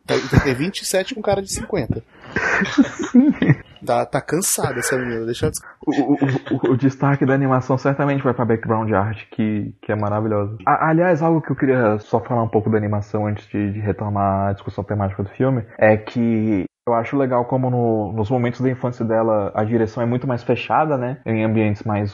Justamente por estar num ambiente mais urbano, eles pegam planos mais fechados de, de salas e de quartos e etc. E tem poucas árvores, tem pouco verde, tem pouca ambientação dessa forma, né? E logo depois, tipo, quando mostra a busca dela e a viagem dela pelo campo, ele abre isso completamente naquela transição da cena do carro que eu acho magnífica. E, mas eu acho que ele faz um uso excelente de, de imagem surrealista quando ele retrata os sonhos diurnos da Taeko, quando ela tem momentos especialmente extingantes durante a infância dela, sabe? Principalmente, por exemplo, quando ela se apaixona pelo Hirota e tem aquele pôr do sol magnífico no, no fundo e aquela cena dela voando e, e por aí vai. A cena dela voando é muito bonitinha porque, tipo, você vê que os dois tiveram reações. Ele vai lá saltitando pro lado dele e ela do lado dela vai voando.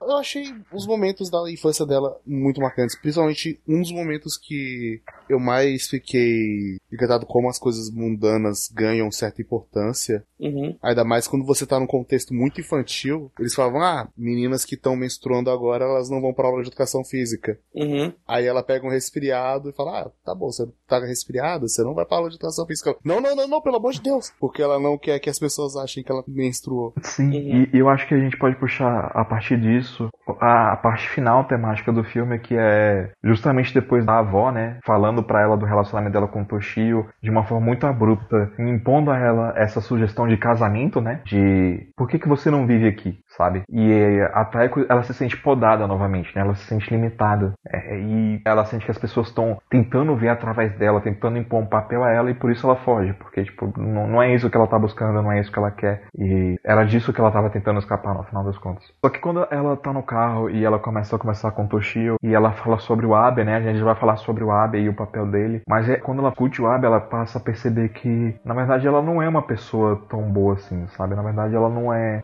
isenta das coisas que ela sofreu. E de que, na verdade, talvez ela tivesse imposto isso em outras pessoas também. E esse contexto dessa cena da, dela entendendo o que é menstruação e entrando em contato com a puberdade dela, isso já mostra isso também, sabe? É, é, essas cenas são justamente para mostrar que, tipo, ela tinha uma, uma, certa rejeição por essas coisas, porque ela não via como normal, e ela estava tentando impor normalidade nas outras pessoas. E ela estava tentando uhum. impor normalidade, fugir do que seria normal para ela, né? Então, eu, eu acho que essa cena em, em, em, contraste com as outras coisas funciona muito bem, assim. Porque no final das contas ela só tava com medo, sabe? Ela só tava com vergonha do que estava acontecendo, das mudanças que estavam acontecendo. Mas ela tava reagindo dessa forma a determinar o mundo de uma maneira que ele não era no final das contas. E eu acho interessante o contraste com a garota que era amiga dela, né? Porque a garota que era amiga dela trata isso com uma maneira, de uma maneira muito natural, muito saudável, sabe? Ela uhum. entende que não tem por que se importar com isso de fato. É só uma parada que vai acontecer com todo mundo. Sim. O Abe traz ainda mais à tona esse papel de rejeição que ela teve de imposição. O que eu acho interessante aqui é que, no final das contas, fica, o que fica claro é que nunca houve de fato uma imposição externa ou uma rejeição externa por parte da Taeko de uma pessoa que fosse diferente, sabe? De uma pessoa que estivesse tentando se encontrar de alguma forma e tivesse sua própria identidade. É, na verdade, era tudo interno para ela, sabe? Ela odiava ele, ela sentia nojo dele. Mas ela não falava isso, sabe? Ela, ela sabia que não era certo. Então, tipo, quando ela via as outras pessoas fazendo isso, ela falava contra isso. E isso acabou chamando a atenção dele, né? Ele acabou se enfatuando por ela, só que ele também externalizava os sentimentos dele de outra forma, né? Porque ele via que talvez para ele ser tratado daquela forma era algo muito único e muito diferente. E ele não sabia lidar de outra forma que não fosse tipo medo, e por isso ele, ele uhum. rejeitava ela um pouco, sabe? Ele desdenhava dela, mas no fundo não era que ele estava desdenhando, sabe? É que ele não sabia lidar com alguém valorizando ele pela primeira vez, ou pelo menos existindo isso. E no final das contas, o, significava que ele valorizava muito a opinião da Taeko e ela como pessoa. Mas mesmo assim, não significa que internamente ela não tivesse aquele mal dentro dela. E ela vendo isso e admitindo isso e se arrependendo do, do, desse sentimento, sabe? Da imposição que ela carrega dentro dela mesma em relação às outras pessoas, do papel que esse garoto não poderia desempenhar porque ele era diferente socialmente de todo mundo, porque ele era mais pobre porque ele vivia de uma criação diferente. Ela entendendo isso é o ponto fundamental do filme inteiro, sabe? E é aí que tipo ela entende que não é não é que necessariamente as coisas vão ser impostas para você, talvez elas até vão ser, mas sabe, cabe a você decidir, você vai ter uma opção, você tem como entrar em harmonia com as, as oportunidades que você tem. Toda essa jornada dela ela só pôde chegar a essa conclusão porque ela lembrou da infância dela, sabe? Ela lembrou do que ela passou naquela época. E é por isso que eu acho que, tipo, eu falei da cena do carro mais cedo, mas não, na verdade a cena mais bonita do filme para mim é justamente a última cena, que é a cena que ela tá indo pro trem e ela tá indo embora e as crianças aparecem e as crianças guiam ela para pegar o trem de volta e retornar pro campo. Sim. E retornar pro Toshio e, e aceitar aquele lugar que faz tão bem a ela finalmente para mim é uma, é uma história de descoberta de identidade e um desenvolvimento de personagem muito coeso, muito bem feito. É, ele é feito de forma simples, mas ele é simbolicamente bonito e artisticamente bonito. Ele, sabe, dá, tempo, dá o tempo necessário para cada uma das coisas e cada coisa que tá no filme, ela interliga com os temas dele e ele é muito redondinho. Então, parabéns Itaú Takahata pela sua genialidade. Eu admiro muito as filosofias de vida dele, a visão dele e é isso aí.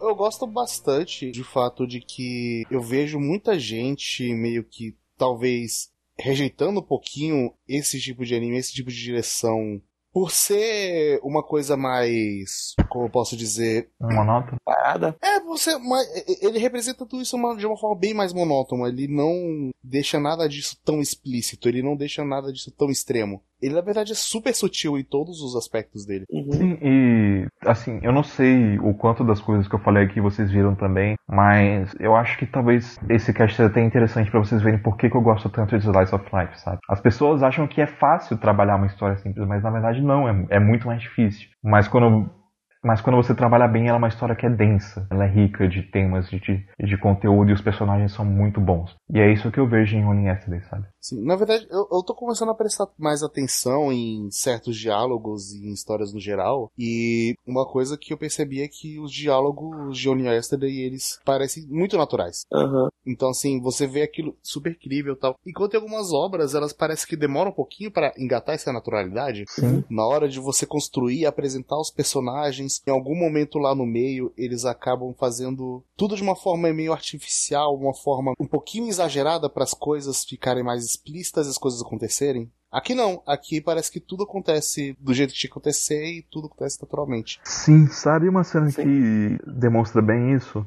Hum. Quando ela chega do trem, lá na cidade do campo, que eu acho que é Yamaga- Yamagata o nome da cidade, e o, o, Toshio vai pegar a bolsa dela, Ah, sim. e ela não reconhece ele, e ela acha que tá ela roubando. não conhece, acha que tá roubando. É, é bem. é- to- tem todas essas- ele acorda lá, ele. Eita, eita, eita, peraí. Ah, caralho, o trem. Ah, essa menina? É essa mesma. Aí vai lá, vai pegar a bolsa dela e ela acha que tá roubando tudo. Sim, eu, mas acho legal que, tipo assim, ele, ele explica tudo pra ela e, e ela ri, sabe? E ele não entende. E daí ela explica que ela achou que ele era um ladrão de bolsas. E ainda assim ele não entende, sabe? Ele, ele fica tipo, meio surpreso, ele fica tipo, pera, quê? Não, mas eu, eu, eu, eu me apresentei e tal, sabe? Tipo, essa confusão foi retratada de uma forma muito natural, assim, sabe? Eu, eu gostei de- dessa coisa, tipo, Uhum.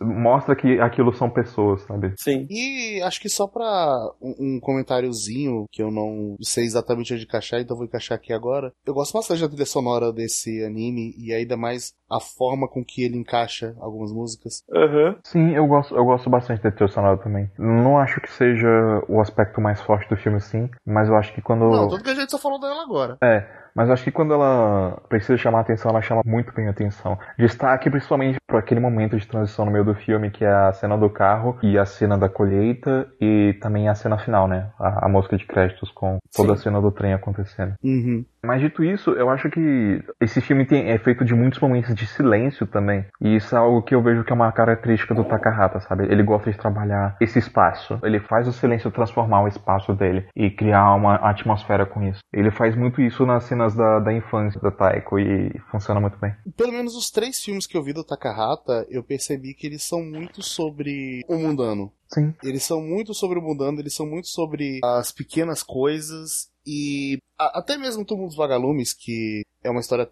trágica de guerra e acho que de todas é a mais explícita, por motivos óbvios. Eu acho que ela ainda trabalha muito com coisas mundanas, ela ainda mexe muito com diálogo. Os diálogos que mais importam, os diálogos que faz você construir aqueles personagens são diálogos bem mundanos. Sim, aquela coisa, né? A filosofia do Takahata, ele, ele enxerga essa necessidade de, de harmonia com a natureza. Ele vê muito mais propósito na vida dessa forma, sabe? E isso é algo que é, é tão intrínseco a ele que é algo que ele acabou levando também pro Miyazaki, sabe? Muito da formação social do Miyazaki, da formação política do Miyazaki, ela decorreu por parte do Takahata. E você vê isso por- justamente por conta de toda a história que eu contei, sabe? Eles sempre estiveram juntos, sabe? E isso tudo é extremamente importante pra eles. Se tem um- uma pessoa que eu diria que é o pai do Slice of Life, apesar de eu gostar muito do Junichi Sato e de outros autores e de outros diretores, o Takahata é o pai do Slice of Life. Foi ele que ditou o que, que precisa ser feito com Anne of Green Gables, com Raid a Garota nos Alpes, com Only Yesterday e até mesmo com o Cemitério dos Vagalumes. Então, pra mim, ele é uma das pessoas mais importantes influentes da indústria e ele é talvez o melhor do, do gênero, sabe? O, o que sabe lidar melhor com, com Slice of Life.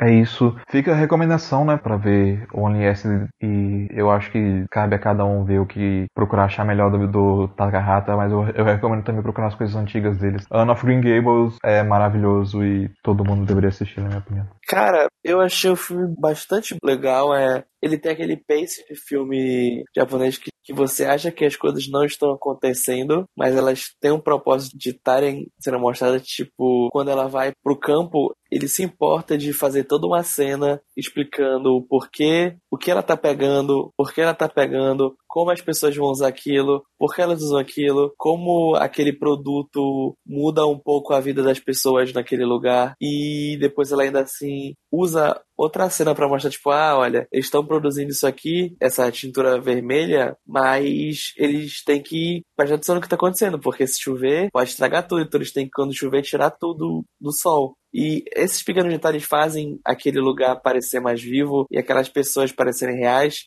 Entre aspas, essa cena, ela passa tipo, ah, vamos explicar o que essa tintura é e como a gente faz ela, e o que que isso muda aqui na vida do pessoal. Pra história geral do filme, não muda nada, mas para você que tá assistindo faz tipo, parecer que aquilo é real e faz você se importar mais com a história da menina, porque aquilo é importante para ela. E acho que isso é um dos melhores pontos do filme, fazer parecer que tudo aquilo acontece de verdade, que aquele é um lugar de verdade, que aqueles personagens são de verdade. Uma coisa que eu percebo bastante com os que você falou é que eu sinto que é uma história com pace lento, mas ela respeita o seu tempo. Uhum. Ela, tipo, respeita o tempo do telespectador. Tipo, tudo que ela tá mostrando ali no pace lento é necessário. Ele tá enriquecendo alguma coisa. Ao contrário de algumas séries aí, Flash, que você.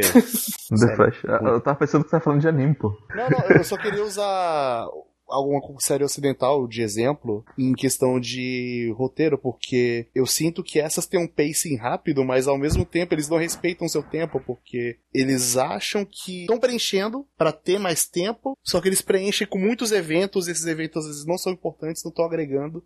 Uhum. Enquanto nesse filme é justamente ao contrário. Uhum. Nesse filme você tem um pace lento, você vê coisas acontecendo aos poucos, você vê outras informações, parece que nada tá acontecendo, mas é tudo importante. Uhum. Então é, é uma coisa bem. O que eu acho que onde eu quero mais chegar é o seguinte: é, essas duas horas que o filme leva pra se concluir são muito melhores aproveitadas do que outras obras de duas horas que teoricamente tem um pace maior, um Uhum. pace mais rápido e acontece mais coisa. Porque não é necessariamente estar acontecendo coisa que vai estar agregando pra obra, Uhum. mas sim como você constrói essas coisas que estão acontecendo. É. Sim. Por isso que Slice of Life é a menor gênero, na minha opinião, porque ele é o que faz isso melhor. E um dia, um dia, eu vou trazer isso à tona no podcast da melhor forma possível, com Keion. Vai ser uma jornada maravilhosa. Terminando o que eu tava falando, é, você estava perguntando se gostava mais da parte criança, da parte adulta. Eu, quando tava vendo o filme, eu, tipo, eu achei no começo que ele ia se focar todo na parte criança, mas quando apareceu o primo que foi pegar ela lá na estação de trem, a parte adulta virou, ficou muito melhor. Eu acho que a relação deles dois, tipo, como eles conversam, toda a cena, a partir do que ela sai. É importante falar que ele não é primo dela, né? Ele é primo Não, de é, um eu outro esqueci o nome personagem. dele. o Toshio.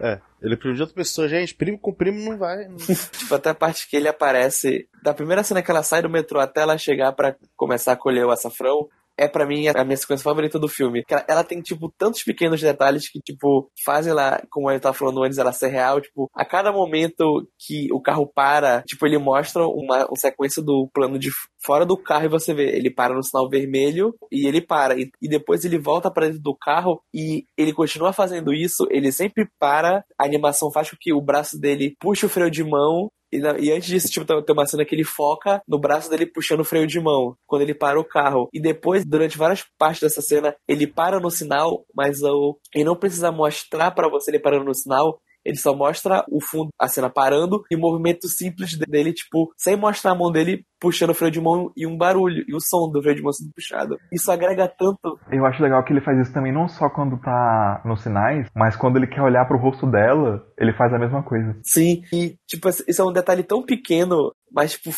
agrega tanto, tipo, ah, eles realmente estão dirigindo no lugar. Eles não estão, como a gente vê, por exemplo, em alguns filmes ou séries, tipo, ah, pessoas têm que conversar num carro, elas vão dirigindo por cinco minutos numa linha reta, onde parece que não tem nenhum carro na frente delas, porque elas nunca têm que parar ou diminuir a velocidade, ou fazer uma coisa, tipo, isso faz a cena ficar real. E a conversa que eles têm, e tipo, ele, ah, eu posso colocar essa música, e pra mim a, a parte nessa cena que, tipo, foi, cara, o filme já tava bom, a partir daqui ele vai ficar melhor, é quando ela entra no carro pela primeira com ele, ele vai dar parte do carro morre, O carro morre. e ele tem que desafogar o carro. Eu falei, cara, quando isso ia acontecer em alguma coisa? Eles iam ter detalhe pra falar. o carro afogou e agora vai continuar normal. É tipo uma atenção a detalhe tão, tão boa e faz aquilo ficar tão real que. Ah, esse filme é muito bom, é maravilhoso. Eu, eu gosto muito. Eu ia comentar isso se você não tivesse comentado, quando você tava falando das animações do carro, que a simples fato do- dele dar a partida e o carro morrer, ele, ele não conseguir tentar uma segunda vez, dá um realismo muito interessante. Uhum. Você se sente automaticamente mais imerso quando você coloca um pequeno detalhe do que de fato aconteceria. Sim. Outra parada que eu acho legal é que a cena tem uma tradução muito rápida, que tipo assim, quando você pensa na cena do carro como um todo, ela é bem longa, sabe? Sim. E ela é bem densa, porque tá tendo- elas estão discutindo, tipo, eles estão discutindo sobre decisões de vida, sobre rumos que eles tomaram, e, e visões pessoais, e, e coisas assim. Mas, tipo, ele, ele sabe quebrar exatamente no momento certo pra introduzir um segmento da infância da Taeko e depois voltar pro carro. E daí outro segmento e voltar pro carro. E daí, tipo, nunca fica. Nunca fica excessivo, sabe? Nenhuma dessas cenas. Uhum. Ele se porta muito bem. Sim, é maravilhoso. Eu acho que esse filme, ele é um filme muito bom, mas eu acabei não não tendo tanta conexão com ele como eu falei antes, né? Que eu acabei gostando muito mais da parte do passado, que é uma parte que, que teve muito mais conexão comigo do que a parte do presente, que eu acho que toda aquela parte da família, da infância, o cast que tava por ali foi muito melhor pra mim, uma forma que conectou muito mais do que acontecia na parte do presente, que eu via, eu não chegava a ter né, muito interesse naquilo, mas e foi uma parte que eu, sei lá, eu preferia até que, que se focasse mais no passado em si, porque foi é, foi algo que teve muito mais a, a, a ver comigo, não sei, foi teve alguma coisa que não me fisgou no, na parte do presente, seja os, personagens, seja a própria Taeko adulta, não sei, foi, foi alguma coisa assim, mas ainda assim, mesmo com o que eu vejo, eu achei que foi um filme muito bom, embora não esteja entre os favoritos que eu vi da Ghibli, mas foi um filme que eu gostei na época que tinha visto. Entendo. Eu acho legal você trazer à tona esse lado da infância, porque, tipo assim, talvez a gente tenha ficado muito tempo nos aspectos negativos da infância, mas justamente por causa dessa relação que eu tive com o filme e tal, mas eu acho que a gente não falou o suficiente sobre o quanto que o, a- as interações infantis da Taeko são, são boas, sabe? Eu acho que ele traz um senso de familiaridade e de relacionabilidade muito fácil para diversas coisas, seja a vida dela na escola, ou seja a relação dela com as irmãs e tal, que eu, eu acho legal de ver e bem charmoso, sabe? Especialmente a relação dela com a amiga da menstruação e com o Hirota, eu gostei bastante desses momentos também, então eu acho que a infância é muito bem retratada também no anime. Lembrando aqui, teve uma outra cena envolvendo Hirota que mostra um pouquinho de imposição na vida dela e mostra como é uma coisa constante vindo de outras crianças. Sim. Quando ele tá no beisebol, aí eles citam o Hirota e. Já, Não, não, você não vai torcer pro Hirota, não. Nem pense nisso. É, e ao mesmo tempo, de outras formas também, né? Tipo, as meninas indo contar que ele gosta dela, e Uhum. as outras meninas indo tentando descobrir quem ele é, e o pessoal desenhando o guarda-chuva e colocando o nome dos dois. Então, tipo O assim, pessoal de- desenhando, o pessoal indo lá e falando: Ô, ela falou pra você não fazer essas coisas, não, hein? E eu acho que essa cena, essa cena não, ela não caberia no filme se não fosse uma coisa, que é o fato de que a Taiko o tempo todo ela tá desconfortável com essa situação, com essa imposição, mas é no momento em que ela conhece o Hirota de verdade que ela se apaixona, que é justamente quando ele, ele realmente fala com ela, só tá ele e ela, e ele pergunta do que que ela gosta, se ela gosta de dias de sol, se ela gosta de dias de chuva ou de dias nublados. Uhum. E os dois descobrem que eles gostam da mesma coisa. Essa cena meio que é um foreshadowing né, do que vai vir pela frente, do que da, da resposta que a Taiko vai encontrar também. De como ela só precisava descobrir as coisas por si só. Uhum. Mas é, é, Alguém tem mais uma consideração? A última consideração só que eu tenho pra fazer é que, apesar de retratar muito bem a harmonia com a natureza, eu não acho que Oni SD falha muito sobre determinados aspectos de ser estilo japonês ou sobre Mono no Aware. Eu acho que ele lida muito pouco com a transiência do tempo, apesar de ter se passar em dois períodos distintos, e ele não lida diretamente com a ideia de gerações ou tempo de morte, ou tempo de vida, né, ou a morte. Mas ainda assim ele se estabelece muito bem como um slice of life e só mostra que, apesar de ser muito bom, ele não é no ápice do gênero e tem mais coisas aí a serem discutidas. É isso aí. Doce,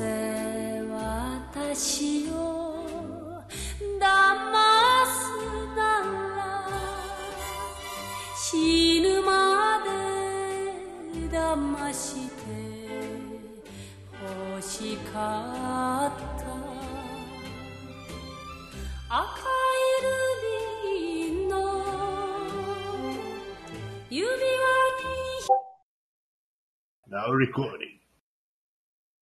Leitura de comentários. É, é, o comentário que a gente recebeu aqui agora é do William Grivicic. É, é a gente, já fez essa mesma piada. A gente fez. Não, não é uma piada, eu realmente tenho uma dúvida. Não lembro da resposta. Um pouco dos dois, vai. Ele mandou aqui pra gente. Mais um ótimo cast. Deu vontade de jogar vários jogos citados. Agora, um pouco da minha história com JRPGs. Meu primeiro contato foi com o Super Nintendo, com Super Mario RPG e Final Fantasy. É, são ótimos jogos. Mas como eu era criança entendi um pouco de inglês, não entendi nada e ainda por cima odiei o sistema de turnos. É, eu, eu entendo. Muita gente a- acaba odiando muito RPG quando tem o primeiro contato quando moleque. Porque- Muita a gente odeia o sistema de turnos até hoje, né, na verdade. Ah, Mas, é, mas aí é só, é só burrice mesmo. Brincadeira, brincadeira. gente. As pessoas têm gostos diferentes. Assim, eu vou te julgar pelo seu gosto? Vou, mas as pessoas têm gostos diferentes. Não, não, mas tem muita gente que tem muitos argumentos por não gostar. Não, é- não é que procura em videogames. É, na verdade, é, eu, tava, eu falei isso meio que ironizando, mas cada um é cada um. Ainda mais no Super Nintendo, etc. Você, molequinho, normalmente ia jogar o jogo pensando mais na parte de ação. Não você ficar parado pensando em fazer algum. e, e- e selecionar entre vários menus. Você queria ver a ação acontecendo ali, então. Bom, enfim. A paixão só foi começar mesmo no PS1, com um jogo muito subestimado chamado Legend of Legaia. É, eu não sei o quanto ele é subestimado, porque quase todo mundo que eu conheço que jogou esse jogo adora. Vocês jogaram Legend of Legaia? Não, eu não tive PlayStation 1, então, não. Eu acho que eu joguei ele porque eu joguei algum Legend no PlayStation 1. E eu gostei, mas eu não, eu não cheguei a zerar. Não consegui zerar, não. Não lembro por quê. Só Os que mais... não- É, não tem deu. muitos jogos com o nome Legend, então fica meio difícil. Tipo, tipo Zelda. É, Legend, mas... é Legend of Dragon, Legend of Legaia. Legend of Mana. Inclusive, recomendo que vocês joguem. Ele tem um sistema bem diferente dos outros, em que magias e golpes são desbloqueados usando uma combinação de setas com os botões de controle. É, explicando mais ou menos o que, que isso significa, É um Dance Dance Revolution. Não, não. Ele é um RPG baseado em artes marciais. E no turno do seu personagem, cada botão do controle corresponde a um golpe. Tipo, soco fraco, soco forte, chute fraco, chute forte. Você não faz, tipo, magia no menu, você faz combos. E dependendo dos combos, você pode soltar coisas especiais. É tipo o Project Crosszone, só que de RPG. Ah, hum, mais ou menos. Project Crozone, ele quase que um Xenogears. no, no sistema de. Mas enfim, é, ele, ele não. O, porque o, o Project Crozone ele é meio que prefeito as coisas. Ali é como se fosse um jogo de luta em turno mesmo. Outro jogo que marcou foi Digimon World 3, que me proporcionou uma grande trauma de infância. O maldito CD pirata que travava justamente depois de derrotar o último boss do jogo. Eu. Nossa senhora, velho. Caralho, que merda. Você chega até esse ponto. Cara, você, vai ver o você, final do jogo. você aguenta Digimon World 3 até o final e não consegue ver o final. Triste. Quando eu era moleque, eu achava Digimon World 3 um jogo muito bom. Inclusive, eu comprei duas vezes porque o meu primeiro disco também tava zoado e os personagens ficavam travando no meio da andada dele. É, imaginem a frustração, mas felizmente rejoguei ele e esses tempos consegui zerar. É, Que bom, parabéns. cara. Que bom que você conseguiu zerar aí. Tomara que tenha sido uma boa experiência pra você e tal, porque, tipo assim, eu não. Eu nunca joguei muito Digimon.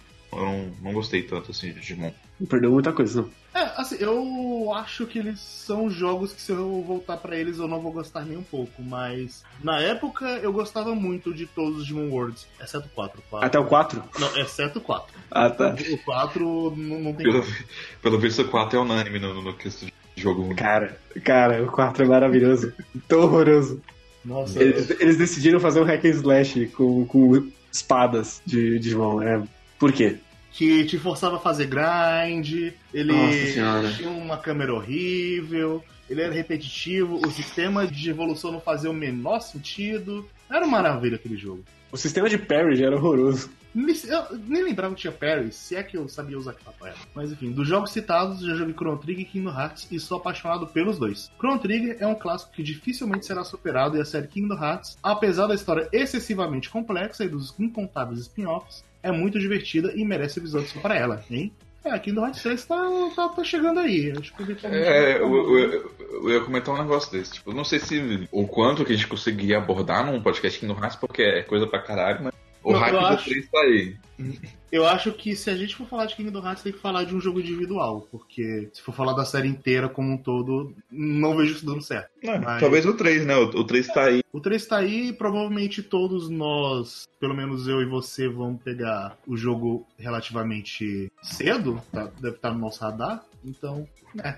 Uhum. Se, se pá, se pá, a gente tem, vai sair coisa pra falar sobre ele. Fora isso, eu, eu gosto da série Chrono pra caramba também.